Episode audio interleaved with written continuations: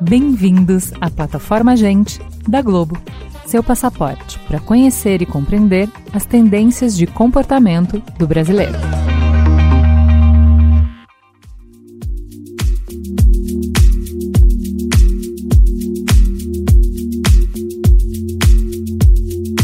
Depois de muito ensaiar, ele chegou com tudo. 2019 foi definitivamente o ano do podcast no Brasil. Peraí, acho que foi 2020, hein? Deixa pra lá, isso não importa. O fato é que se antes os nossos ouvidos ficavam grudados no radinho de pilha, hoje eles estão conectados por fone aos players de áudio. Olha, parece que os brasileiros gostam mesmo desse negócio, viu? Em 2019, a Voxnest elegeu o Brasil como o país do podcast. Já éramos o segundo país que mais consumiu o formato, atrás apenas dos Estados Unidos. E em 2020, a empresa americana, especializada em tecnologias para a indústria de áudio, afirmou que só entre janeiro e maio de 2020 houve um aumento de 103% no número de produções locais. Segundo o Ibope, 50 milhões de brasileiros já ouviram podcasts, o que corresponde a cerca de 40% dos internautas do país. Desse total, 16 milhões, ou seja, quase 20%, escutam diariamente. Tempos de acirrada competição pela atenção da audiência, o podcast se encaixa em vários momentos da rotina, fazendo companhia durante a faxina, a corrida ou a ida para o trabalho. Cada vez mais gente usa podcast para se informar sobre as notícias mais quentes, para refletir sobre os assuntos mais diversos e, claro, para se divertir com o que as deixa mais felizes. Por isso, na nossa conversa de hoje, a gente abusa da metalinguagem para tentar desvendar os segredos dessa nova mídia e para descobrir seus principais desafios. Segura esse Inception de podcast e vem com a gente! Então vamos lá, vamos começar. Eu vou pedir para vocês se apresentarem. Quem são vocês na fila do pão? Começa por você, Mônica. Quem é você? Eu sou a Mônica, jornalista, mãe de duas crianças pequenas e desde que o assunto estava ainda embrionário, é, sou coordenadora do podcast diário apresentado pela Renata. Muito bem. Já que ela te chamou, vem, Renata, entra na conversa. Quem é você na fila do pão? Eu sou Renata, jornalista, mãe de duas ex-crianças muito grandes. E desde agosto de 2019 eu acrescentei aí na minha cerca de coisas, projetos, é, compromissos na vida, o assunto que é o podcast que eu faço em parceria com a Mônica. A Mônica é o CEO da nossa pequena operação. Renata, muito modesta, não está dizendo que ela apresenta o podcast mais ouvido no Brasil e na América Latina apenas. Além de apresentar o Jornal da Globo, enfim, é uma mulher que fala muita coisa há muitos anos já no jornalismo.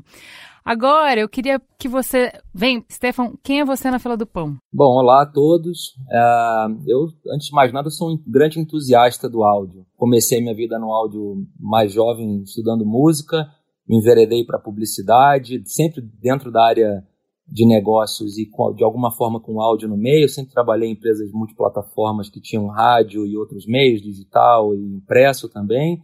Me enveredei nas plataformas de música e hoje aqui na Deezer Uh, eu toco uma área chamada Brand Solutions, que é a área que se relaciona com as marcas e com gravadoras para os impulsionamentos comerciais e para a comercialização de projetos editoriais e agora, mais recentemente, também os podcasts. Muito bem. Temos um caldo bom aqui para falar é, de várias perspectivas, para abordar a produção de podcast e distribuição de podcast em várias perspectivas. Mas antes, eu quero saber um pouco de vocês, o que, que vocês escutam, que feed que vocês assinam. É, contem para mim um episódio de podcast que vocês ouviram que ficou marcado e por quê. Ah, tem que começar pela Mônica de novo. eu posso começar dizendo o meu. Na terça-feira, eu na segunda, eu fui pro parque, um, Parque Vila Lobos, que fica perto da minha casa, bem cedinho caminhar, e aí caminhando naquelas. É, tem muita árvore lá, é bem arborizado e tal. E aí eu fui ouvir sobre um tema que eu tinha fugido durante um mês, que foi a questão da, de como foi o pico e a falta de oxigênio da pandemia lá em Manaus. E eu ouvi o assunto que vocês botaram no ar essa semana. Chorando, caminhando e chorando, assim. Eu achei belíssimo e eu acho que é isso que o podcast tem para mim, sabe? Eu não quis ler nenhuma notícia, eu não aguentei ver nada, e eu sabia que a Renata ia me contar dessa notícia com uma sobriedade, com um jeito que é sensível, que é delicado, e que eu ia conseguir me informar e ao mesmo tempo me emocionar e me impulsionar para agir. Então, é, para mim, é, essa semana, esse é o podcast que eu, eu, saí distribuindo em todos os grupos, o que é muito típico de ouvinte de podcast, né? Para todo mundo, vocês têm que ouvir isso, isso é muito importante. Eu sei que vocês não querem saber desse assunto, mas escuta só isso. São 27 minutos, eu acho. São 27 minutos do seu dia. Escuta isso agora, que isso é urgente. E para vocês? Eu anotei aqui quando ele falou: eu sou um entusiasta do áudio, sabe? E isso é uma coisa que fica para mim, porque eu, eu considero para mim, assim, pessoalmente, quase uma ironia do destino. Eu estou há muitos anos na profissão e eu nunca tinha trabalhado com áudio, a não ser muito lateralmente, participações eventuais e tal. Eu construí a minha carreira no impresso e numa determinada altura já avançada do, do campeonato eu migrei é, para a TV. E daí o áudio entrou na minha vida é, profissionalmente, porque eu já ouvia muito, na forma deste podcast que eu faço. E, foi, e é impressionante como todo dia este podcast e as minhas outras audições me despertam para o fato que estava dormindo em mim e eu não percebia que talvez o áudio tenha sido a minha primeira influência informativa, o meu primeiro canal informativo. Eu comecei a me lembrar de obviedades como a ligação do meu pai com o áudio. Como o rádio era uma coisa muito presente na minha casa, o meu pai usava rádio até para acordar a gente para ir para a escola. Ele entrava no quarto, e ele colocava o rádio bem longe da cama da gente, de forma que se a gente tivesse desligar aquilo, a gente tinha que levantar para tocar o dia. E foi fazendo o podcast e ouvindo cada vez mais podcast que eu me reconectei com uma coisa que eu percebi que era muito ancestral na minha vida e até nos motivos que me levaram para a profissão. Isso é uma coisa que eu queria dizer colada no que ele falou. Episódios. É, listei dois recentes aqui. E são dois que me chegaram por indicações de pessoas. Porque, Ju, é, eu sempre brinquei com os colegas que tinha um negócio já há muitos anos chamado leitura solidária. Tem muita coisa para ler, você nunca vai chegar nem na metade das coisas interessantes que você pode ler, a menos que alguém te cutuque e fala lá, olha, vai lá ler isso que é muito bom. E no caso dos podcasts, para mim super funciona assim. Eu vou ouvindo uma coisa que me leva para outra, de repente eu fico fã de uma coisa que eu nunca nem sabia que existia, porque me chegou por uma dica assim assada, tá? E as, uma das, das audições recentes que eu vou citar aqui é de um podcast de entrevistas americano chamado Fresh Air, que eu é, conheci recentemente, e o episódio que está na minha cabeça é uma entrevista com um jornalista cuja especialidade na vida é respiração. E eu me lembrei disso porque você falou da questão da falta de oxigênio em Manaus. E é uma coisa assim, não, não tem nada a ver com. Não é uma coisa assim muito é, meditativa, use respiração. Não, é uma coisa sobre mecânica da respiração. Eu fiquei muito interessada naquilo, adorei o episódio. E desde então eu tô com ele na cabeça e prestando atenção em mim, no que eu faço por causa do episódio. E um outro episódio é de um podcast que eu recomendo para quem gosta de política, sensacional, super tradicional, chamado Talking Politics. É um episódio recente com uma historiadora americana chamada Jill Lepore, que acabou de lançar um livro fenomenal sobre a história dos Estados Unidos e que aquilo explicou para mim, mais do que qualquer outra leitura, o, o, que foi a invasão do Capitólio. Então, esses são os dois que estão na minha cabeça. É, acho que respondi as duas coisas. Faltou alguma coisa aqui, mas eu digo na minha próxima rodada. Vem, Mônica, e você? Bom, eu queria pegar o que a Renata falou sobre o quanto o rádio sempre esteve presente na vida dela, me fez lembrar que minha mãe não me acordava, mas enfim, eu acordava e o rádio estava lá ligado e a música do Vambora, Vambora, tá na hora, tá na hora é uma coisa que, enfim, tá presente aqui é, na minha memória. E depois, já um pouquinho mais velha, eu sempre ouvi rádio indo para a escola, então também fui muito influenciada pelo rádio para escolher fazer jornalismo. Você perguntou quais feeds você assina. Assim, eu assino absolutamente todos os feeds diários, nacionais e, e gringos, né? É, possíveis que eu consigo seguir. Obviamente, eu não consigo ouvir todos os que eu assino todos os dias, porque é impossível. É, uma, é um universo infinito. E assim, puxando a sardinha para o nosso lado, você falou do episódio de Manaus. Eu acho que tem um episódio que eu gosto muito de falar sobre ele, que é um episódio sugerido pela Renata, que é um episódio que a gente fez no comecinho do ano passado sobre os 250 anos do Beethoven, que é uma coisa bem diferente do que a gente costuma fazer todos os dias, porque a gente tem uma operação quente e é um episódio lindo, belíssimo, que tá, enfim, guardado aqui no meu coração como uma das coisas mais legais que a gente já fez, assim, porque eu acho que mostra bem o nosso potencial de fazer coisas diferentes, assim. É, falaria dele. E você, Stefan? Eu acho, eu, a Renata falou sobre essa questão de ela se reconectar, né, com o início da carreira, da força do áudio. Eu também lembro de garoto, acho que todo mundo acaba tendo um primeiro contato na vida com áudio. Eu lembro o garoto tinha um radinho que já era de, já foi de alguém da minha família, um radinho velho que funcionava com aquelas pilhas grandes, né? É, e depois foi para o Walkman. O rádio e, e, o áudio sempre tiveram um papel muito forte, né? E é muito legal nesse momento, numa era de tanta tecnologia, a gente está se reconectando com o áudio, né? E o Giga, o Guilherme falou no, no Audio uma coisa que ele se sentia amigo do Merigo, né? Quando ele, quando ele escutava o podcast. Eu acho que a gente acaba se conectando de fato com, com os apresentadores que a gente vê muitas vezes em outros formatos, como é o caso da Renata, que tá, a gente vê lendo o teleprompter, apresentando o jornal, e acho que essa oportunidade que a gente tem de, de se conectar com com pessoas que a gente assiste num momento de um pouco mais intimista, ou que a pessoa está num bate-papo, também eu acho que é, é, é é muito legal essa possibilidade que o podcast oferece para a gente hoje em dia. E sobre os feeds, eu acho que eu vou citar um pelo ponto de vista aqui de como que, como que o podcast é incrível, que leva pessoas para um, um, momento diferente, né? Um conteúdo do Lito, por exemplo, que é um conteúdo novo da Globo. Eu gosto muito de aviação.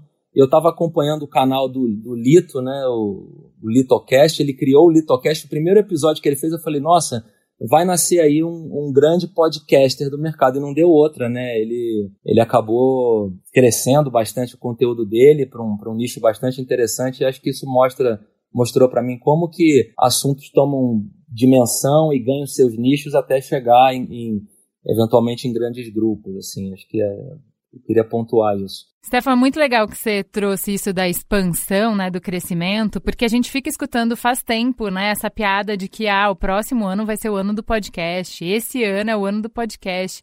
E nunca chegava e agora chegou, né? 2019, 2020, o ano do podcast. Quais são os sinais, os movimentos que vocês acreditam que criam essa percepção de que a mídia, de que o podcast finalmente está se popularizando e se consolidando? Eu acho que o Stefan vai ter números e assim é, dados concretos certamente melhores do que os meus, mas tem duas coisas que me impressionam muito. Duas maneiras pelas quais o podcast se encaixou muito perfeitamente na realidade pós-pandêmica, Ju. Ele tem essa coisa de é, permitir é, que, se permitir ser consumido por pessoas engajadas em multitarefas quase que o tempo todo. Então, eu bato muito na tecla em formato que cabe na sua vida, porque, de fato, ele cabe na vida mais do que qualquer outro formato que eu possa imaginar. E, e, como essa realidade pandêmica, ela, na verdade, pouco tem de contemplativa, ela é, transformou as pessoas em mais multitarefas do que elas já eram, eu acho que isso funcionou muito bem. E tem um outro dado da era pandêmica que eu acho que é, é, ajuda a explicar o que você está falando, porque eu, eu ouço muito relatos das pessoas do podcast como uma companhia. Companhia. É, de várias maneiras, as pessoas estão limitadas, elas foram privadas de companhias que elas tinham antes. Companhias que agora elas podem acessar de maneira remota ou não. É, muita gente é, é, se viu diante de dificuldades que nem esse tipo de relacionamento foi possível manter com algumas pessoas. Então, além de caber na vida, o podcast ele tem um, um aspecto de companhia que eu acho que ajuda a explicar muito é, do sucesso dele. Essa coisa que o Stefan falou de você estar é, tá próximo da voz, é, a, a, a, proximidade que aquilo te dá é uma coisa muito impressionante, é um dado muito recorrente nas falas das pessoas sobre o assunto e sobre outros podcasts. É, ontem à noite eu voltei para casa, exaurida. É, eu já tinha feito a minha última tarefa do dia, é, é que é a bola que a Mônica me passa, que é ouvir pela última vez o assunto pronto que vai para o ar. E eu me joguei assim atrás do carro e eu me pus a ouvir um podcast que eu gosto muito, que na verdade ele é a versão para podcast de um programa antiquíssimo da BBC, que talvez vocês conheçam, um programa que vem desde a Segunda Guerra chamado Desert Island Discs, tá? Em que basicamente é uma pessoa sendo entrevistada e, e ela vai, entre falar as faixas de música da vida dela, ela conta um tanto da vida dela. E eu adoro mergulhar nos arquivos e ir para programas antiquíssimos desse negócio. E ontem, não me pergunte por quê, eu resolvi que eu queria ouvir o Keith Richards. Tá? E, e ouvir o Keith Richards dando aquela entrevista, que é uma entrevista de 2015, naquela situação, aquela voz fica muito próxima de você. Eu acho que isso funciona para as pessoas é, que são conhecidas, personagens da notícia. Isso funciona para apresentadores ou repórteres que o ouvinte nunca encontrou na vida dele. É, tem esse dado da proximidade, sabe? Eu diria que são esses dois fatores. Eu acho que a imersão, né, essa questão da voz, a imersão que a gente consegue ter é, e esse contato com, com quem está do outro lado do, do, dispositivo é muito grande. Né? Acho que pelo lado das, dos apresentadores que são mais conhecidos, você acaba tendo um momento que até aquele contato de troca nem é necessário, porque você, acho que existe um grande desejo da audiência de conhecer algumas figuras mais a fundo, eu acho que o podcast ele traz essa possibilidade, né? Eu acho que você falou hoje sobre o ano do podcast, eu acho que cada ano... É, é porque o que eu queria que vocês falassem um pouquinho é sobre, assim, como... Quais são os movimentos de mercado mesmo, ou que sinais que a gente vê que nos levam uhum. a falar que o ano do podcast chegou? O que, uhum. que, tem de diferente agora que não tinha em 2018, não tinha em 2017, que era sempre. É, a gente fala né, que o Brasil é o país do futuro e o nosso futuro nunca chega. O podcast não, o futuro chegou, mas o que, que quais são os sinais? O que, que, me diz que esse futuro chegou? Eu, eu acredito que todo ano é o ano do podcast agora, desde de um tempo para cá, né? A gente tem visto que os números não param de crescer.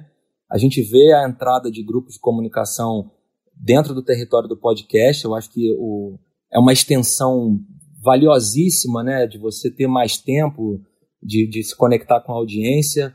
Uh, uma coisa bem interessante que a gente vê nas redes sociais, as menções das marcas para o termo podcast ou direcionando uh, as pessoas para escutar determinados temas ou determinados episódios dobrou ano passado. Então a gente tem mais marcas e, e outras entidades que não mencionavam podcast estão mencionando. As pessoas estão no momento que elas decidiram escutar o áudio. Ele não é um áudio que está ali tocando na sala. Então, ele é, um, ele é super pós-clique. Né? Eu vou botar o fone, eu vou apertar o play, eu vou escutar o que eu quero, eu vou escutar até o final. E em relação a esse momento pandêmico, né, que a gente estava falando que as pessoas então se conectam o tempo inteiro, isso é verdade. Quer dizer, o áudio ele é o produto da manhã, do almoço, da tarde. A gente fala muito aqui dos dispositivos, né? Quer dizer, eu posso escutar de manhã num assistente de voz ou numa caixa de som da minha casa, eu vou escutar no carro ou no transporte, eu chego no trabalho, eu vou botar no desktop,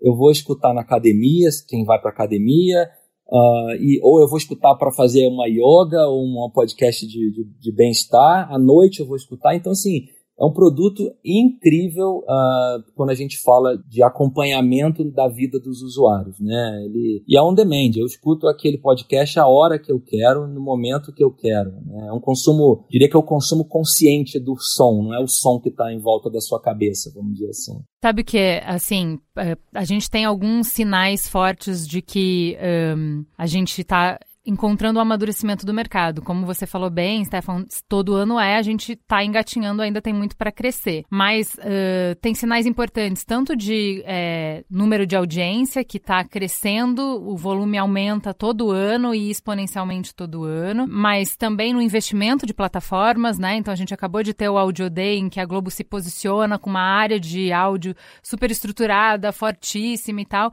Mas a gente teve Spotify ano passado comprando três empresas muito representativas desse universo. A gente tem o Google fazendo, eh, determinando que eles conseguiram fazer busca em áudio, então eles vão indexar o conteúdo do podcast em busca de, do Google. Isso ainda não é uma realidade, eles prometeram desde o ano passado, mas isso está sendo construído. A gente conversou com gente lá de dentro do Google, está sendo testado já. E assim, a realidade é que hoje, se eu clicar no Deezer e buscar podcast Manaus, eu não acho o excelente programa que o assunto fez. Hoje a gente tem uma dificuldade muito grande de encontrar os podcasts por afinidade, por tema, mas isso tem data para acabar. O Google já vai resolver isso. Então, tudo isso e mais o fato de que, de repente, a gente tem no ano passado, dia 29 de julho, Michelle Obama lançando um podcast, entrevistando nada menos do que o próprio Obama. Daí, assim, você vê assim, é, a gente teve, ao longo desse tempo, uma série de outras personalidades, celebridades, autoridades, abrindo o microfone e criando o seu próprio podcast. É óbvio que isso enriquece o nosso, é, o nosso meio e isso atrai mais ouvintes. Mas assim, não sei se dá para chegar mais alto do que o, o ex-presidente dos Estados Unidos no, Ju, no, seu próprio podcast, né? Vai. Ju, eu tenho uma resposta a acrescentar àquela tua pergunta, o que tem de diferente. Para mim, tem algo muito diferente que é a familiaridade das pessoas no Brasil com a palavra e com o conceito. Não era assim em anos recentes. Eu acho que qualquer um de nós que um interesse em podcast já mais antigo, que vem de anos, que tinha lá o, o, o seu podcast de true crime, ou de discussão política, ou filosófico, ou de how to, o que for, ali na, arquivado nos favoritos, conferia até pouco tempo atrás, não tinha pegado. Ao longo do ano passado, eu fiquei muito impressionada com a quantidade de pessoas que, pelo perfil etário, de renda, geográfico, apareceram na minha frente, virtual ou pessoalmente, e, e falaram para mim de podcast com uma intimidade com o produto e com a palavra que eu não imaginava que tantas pessoas já tivessem. E isso, para mim, o meu modesto data Renata, eu senti que a conta virou uma chave. Com certeza. Eu acho que essa intimidade, essa proximidade também cria essa oportunidade das pessoas é, darem também esse retorno, né? Porque é diferente, a pessoa lê ali a matéria que está no G1, que está num site de notícias, ela não vai abrir a caixinha de e-mail dela e falar, querido repórter, muito legal isso aqui que você fez, né?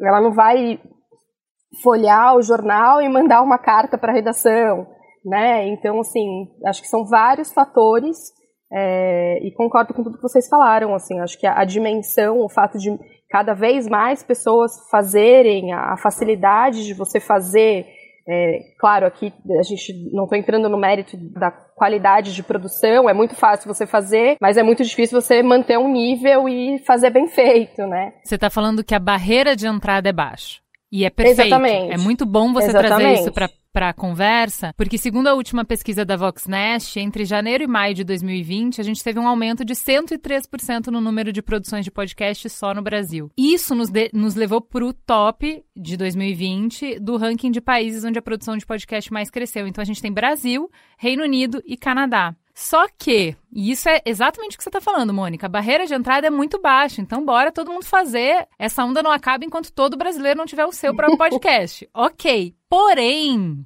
quando a gente vai para o que a Renata falou do, da relação do hábito de ouvir podcast, o Brasil já cai algumas posições, ainda é muito, né? Mas está na quinta posição, atrás de Turquia, Índia, Colômbia e até da Argentina. Ou seja, Juntando essas duas informações, a gente tem um cenário que é muito interessante, que é: chegaram milhões de novos ouvintes, mas a oferta de conteúdo também explodiu. Nesse cenário, que já é de um mercado maduro, certo?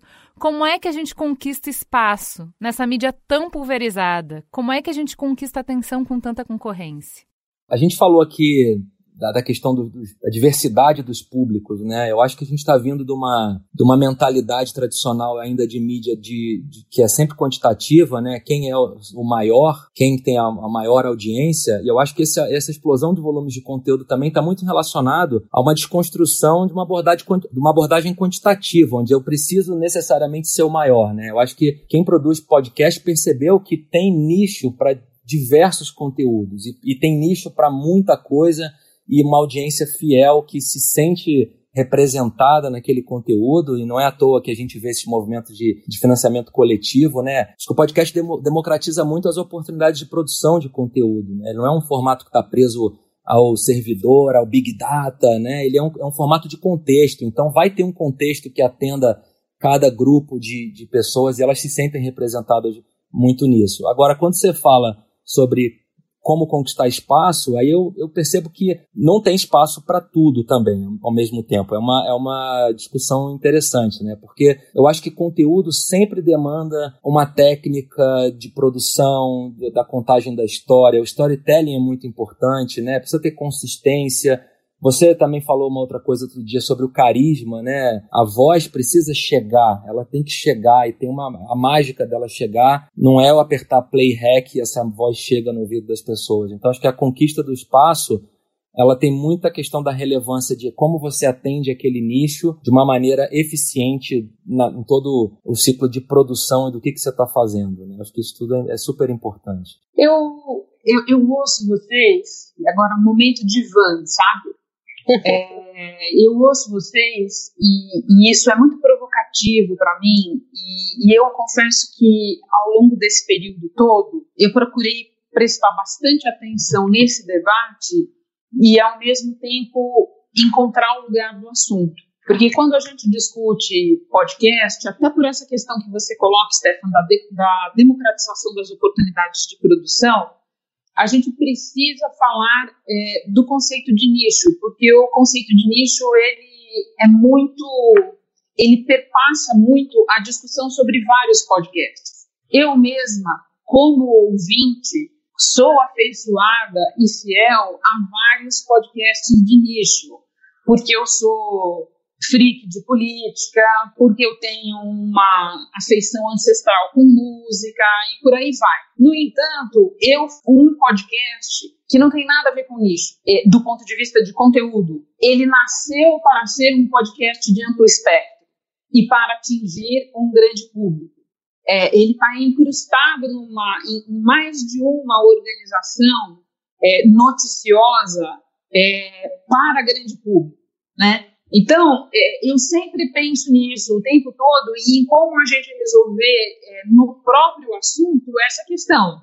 A gente vive num, digamos, num meio que é o meio podcast, em que vários dos exemplos mais bem-sucedidos, das produções mais bem acabadas, é, que eu ouvi, nunca vou me esquecer, são produções de início, e, no entanto, nós estamos lá ralando no dia a dia, a Mônica, eu e a nossa pequena, engajada e dedicada equipe, para fazer um podcast cuja ambição é atingir é, o grande público, faixas etárias diferentes, pa, é, parcelas do público diferentes, entendeu? Então, isso, para mim, sempre vai ser um assunto que eu vou estar tá pensando e que me suscita muita pergunta. Eu não tenho resposta para todas elas ainda. É, eu acho que pegando um pouco do que a Renata está falando, é, o nosso grande desafio é como ser didático para quem não, não entende profundamente daquele assunto, não está familiarizado com aquele assunto, é, seja ele de política, de economia, é,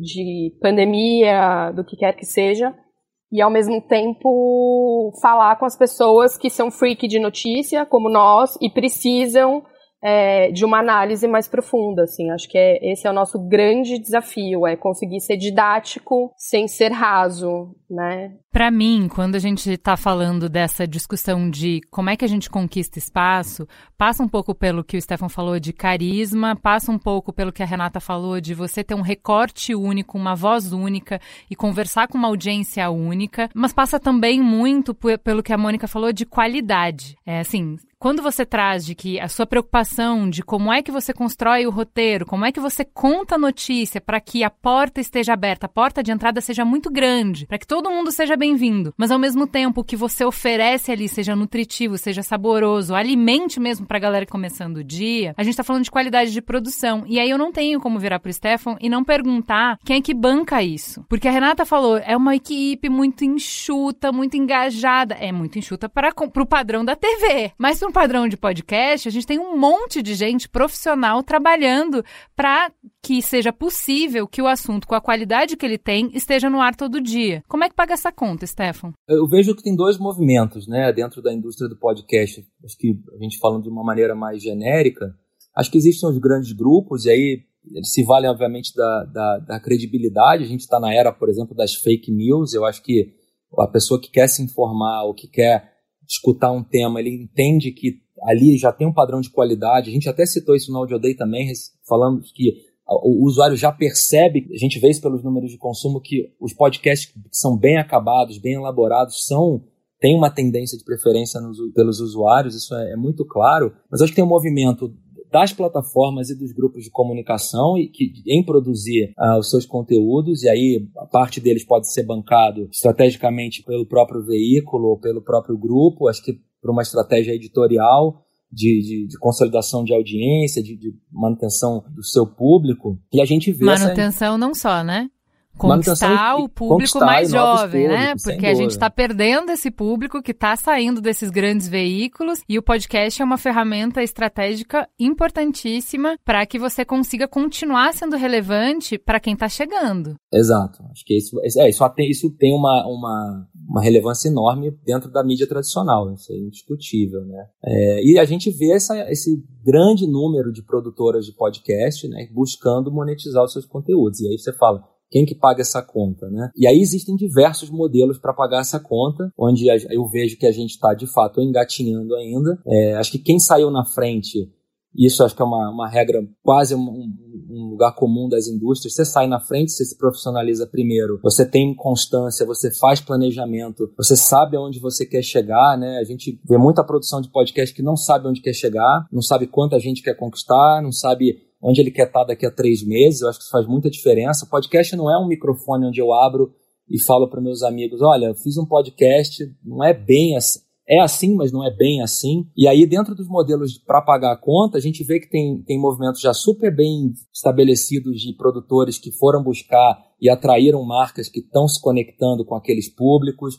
A construção de marca dentro dos podcasts, eu acho que é um, é um formato que ainda a gente, eu estou super engajado na, na, disseminação da publicidade em áudio no Brasil, é quase um trabalho de evangelização das marcas, porque nem todas acordaram para isso ainda. E aí a gente tem modelos de construção de narrativa, de testemunhais, de spots que são de oferecimento, que são dentro dos modelos tradicionais ali da, da publicidade, e a gente tem também uma, um movimento que vem crescendo, mas que demanda uma parte de plataforma de tecnologia, que é a mídia programática que é uma coisa mais dinâmica, onde você abre o teu, o teu, o teu conteúdo para que marcas possam acessar de maneira remota e, e publicar o teu, o, os spots dentro daqueles conteúdos escolhidos por afinidade, aí tem uma série de possibilidades. Eu acho que o programático ainda está engatinhando, uh, mas a, a, os modelos de patrocínio, testemunhais e, e, e, oferecimentos, acho que esses estão um pouco mais à frente aí já uh, dentro do, de quem está pagando a conta.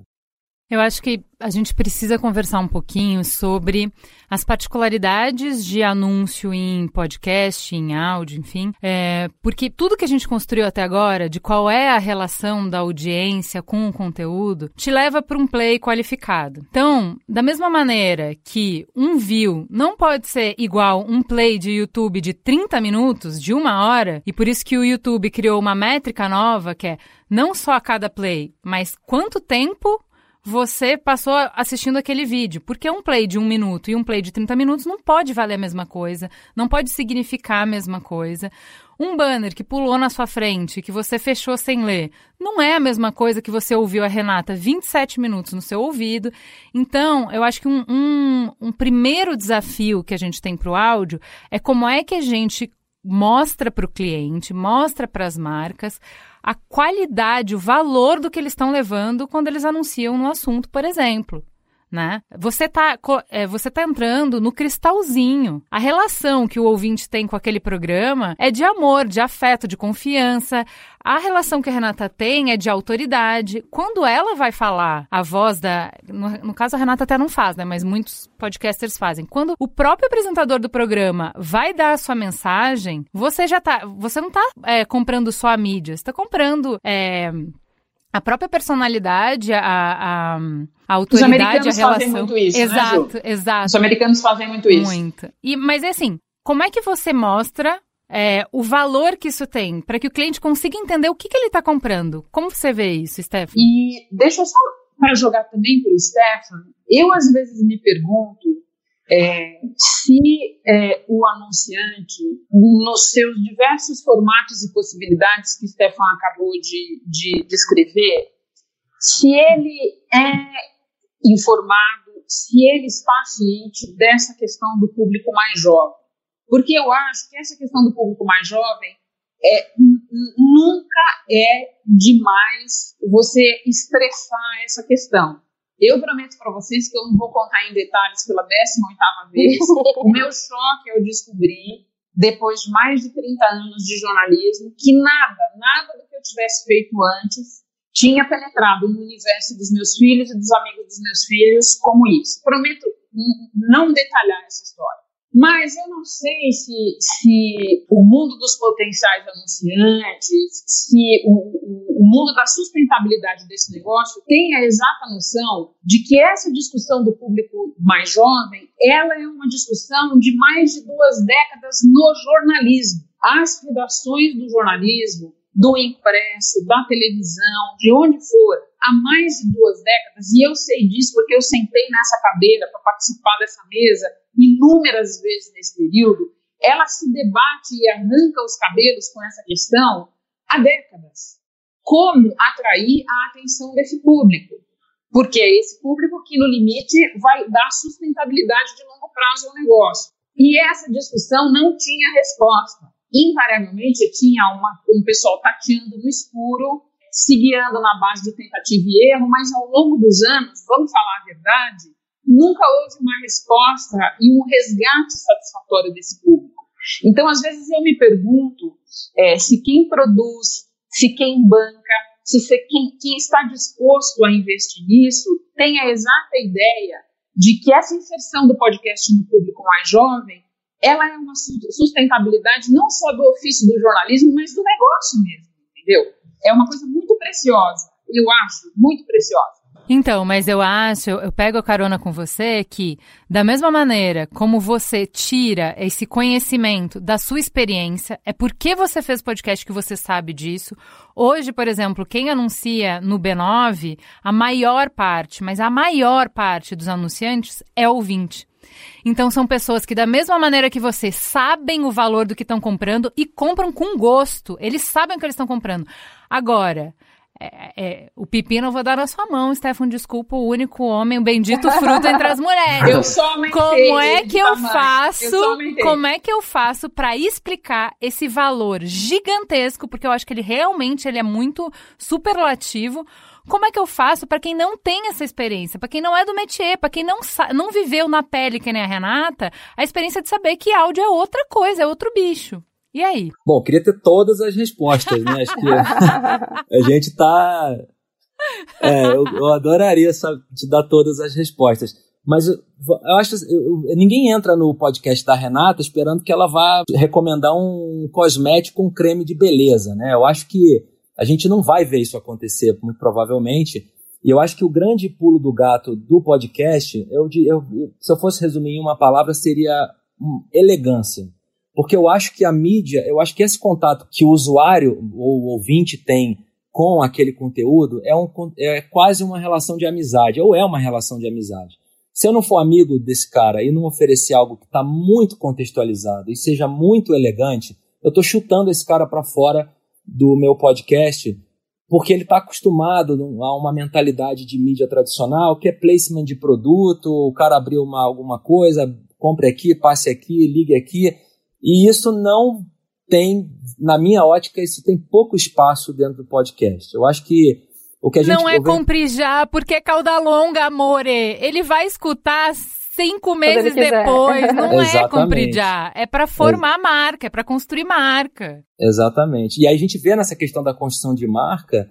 É, é teve uma corrida, ainda vejo essa corrida das marcas para os podcasts, e muita gente errou, e, e, e, nessa coisa, a gente recebe aqui como comercial de, de área de negócio, várias marcas ligando, queremos fazer um podcast. Eu falo, calma aí, pessoal.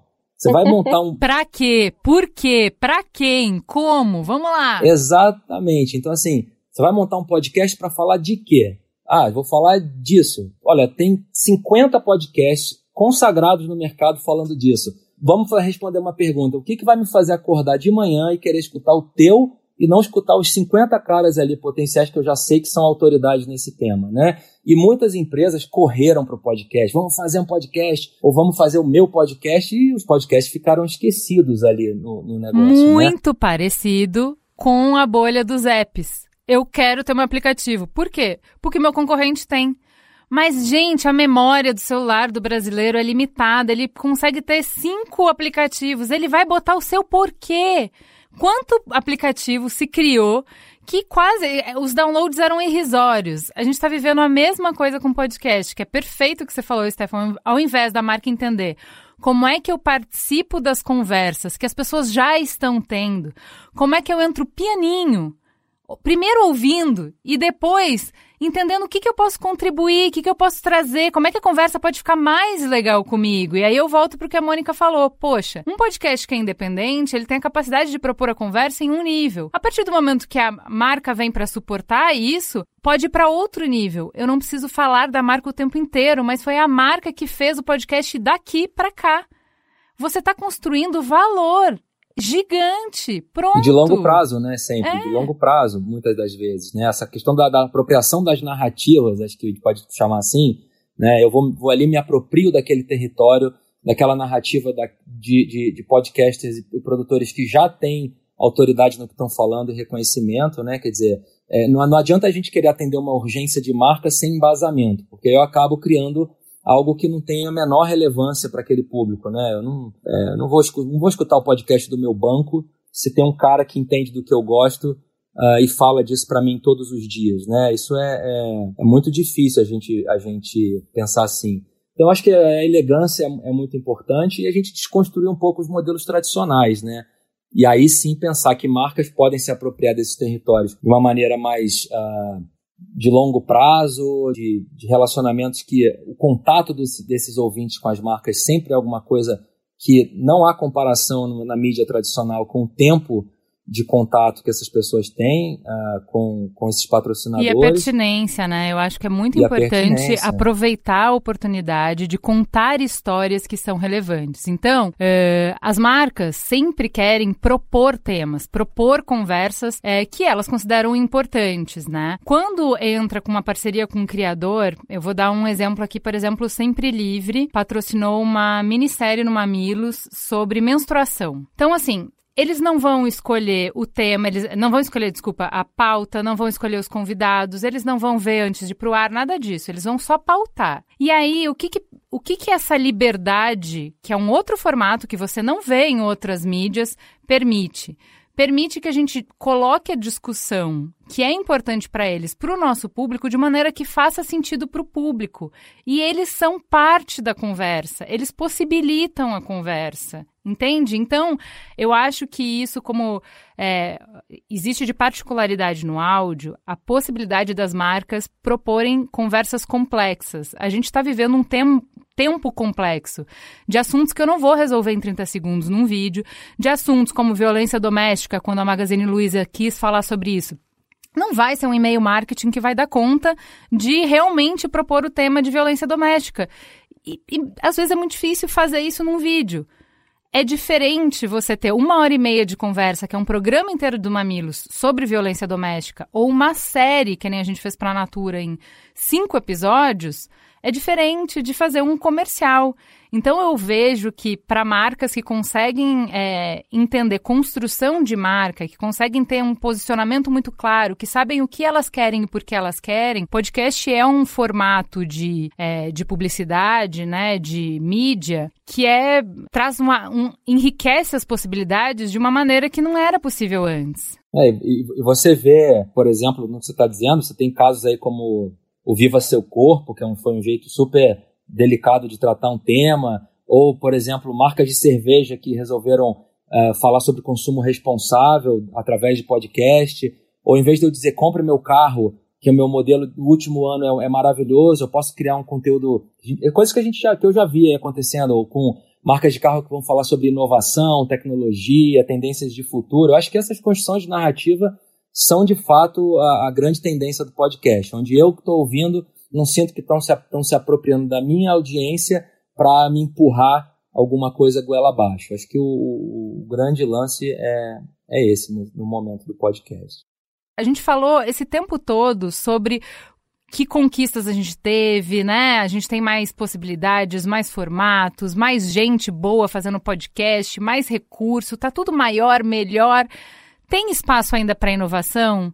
Que nichos que vocês veem que ainda não foram explorados? O que, que vocês gostariam de ouvir que ainda não está disponível? Ou o que, que vocês gostariam de ver crescer? Ah, eu acho que o que eu gostaria de fazer é ter mais tempo para fazer coisas diferentes e talvez mais coisas narrativas. Eu sei que esse, esse modelo é uma coisa que está bem no hype agora, assim, todo mundo faz também, mas pouca gente faz bem. Eu acho que é, um, é uma coisa muito muito a ser explorada ainda, assim. E acho que manter a barra no alto do diário também é, é uma coisa que pouca gente faz e que eu gosto de trabalhar com a Renata, porque acho que a gente consegue fazer isso muito bem, é, tendo a Renata como apresentadora, assim, né? Que é, é, é isso, toda, tudo que ela já fez no, nos dá isso, assim, sabe? Olha, eu acho que o, o, que eu citaria aqui é que eu, eu, acho que a gente tem uma oportunidade muito bacana com o podcast para ele virar dentro das, do Brasil alguma coisa um grande aliado da informação e da educação. A gente tem mais telefone do que gente no Brasil. O podcast é um formato que está bem democratizado pelo ponto de vista de, de acesso. E eu acho que a gente tem, tem uma, um requisito de, de qualidade de internet que não é grande para acessar esses conteúdos. E a gente tem visto o incremento dos conteúdos que são de informação e educacionais recentes. Eu acho que isso é um território que para um país como o nosso, o podcast pode ser, pode ser que esteja, que nasça aí um grande aliado de informar e, e gerar novas culturas aí para as pessoas nesse Brasilzão. E nesse sentido, Stefan, assim, te digo, um dos, um dos retornos mais legais, tem várias falas muito legais que a gente recebe, mas quando a gente recebe uma fala do tipo, olha, o episódio de Chile que vocês fizeram caiu na minha prova, ou é, a, o, episódio, o outro episódio, não sei o que, foi útil para mim na redação do Enem. É, isso é uma coisa, é um assim, dos retornos mais legais que pode haver. Mais legais que pode haver. E eu fiquei pensando muito aqui é, no que eu quero, e vocês vão achar que eu vou enlouquecer, porque eu, eu, eu tô vendo isso em toda parte. Eu quero vacina, tá? Pode ser?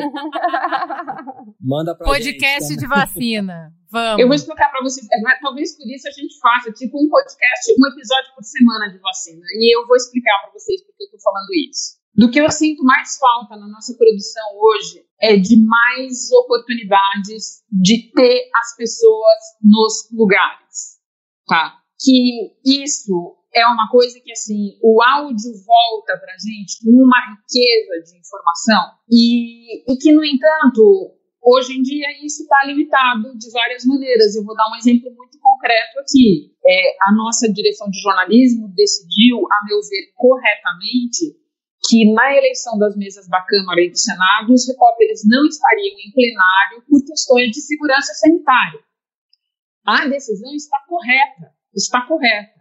E, no entanto, eu também sei que o tipo de áudio que a gente coletaria naquele plenário é, tem um valor insubstituível, tá?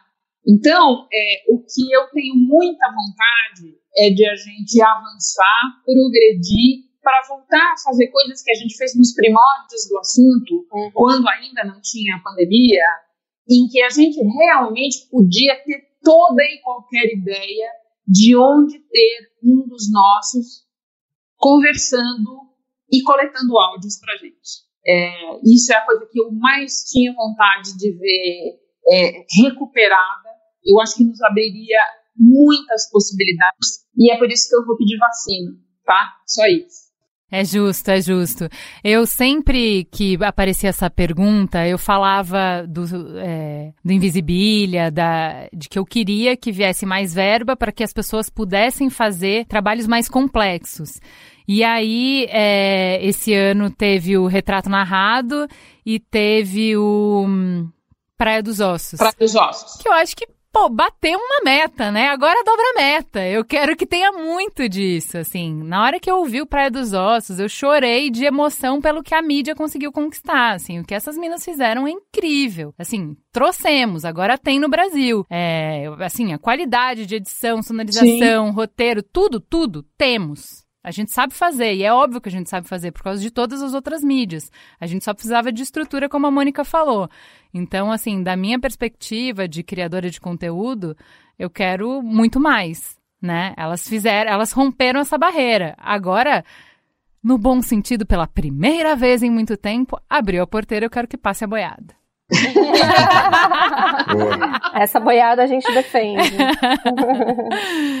gente, agora sim terminamos. Eu queria agradecer muito vocês por esse tempo, por ter conseguido um chorinho de tempo. Renata, foi uma delícia conversar com Não, vocês. É. Toda vez que você liga o meu play, Ju, é difícil desligar, porque eu me entusiasmo.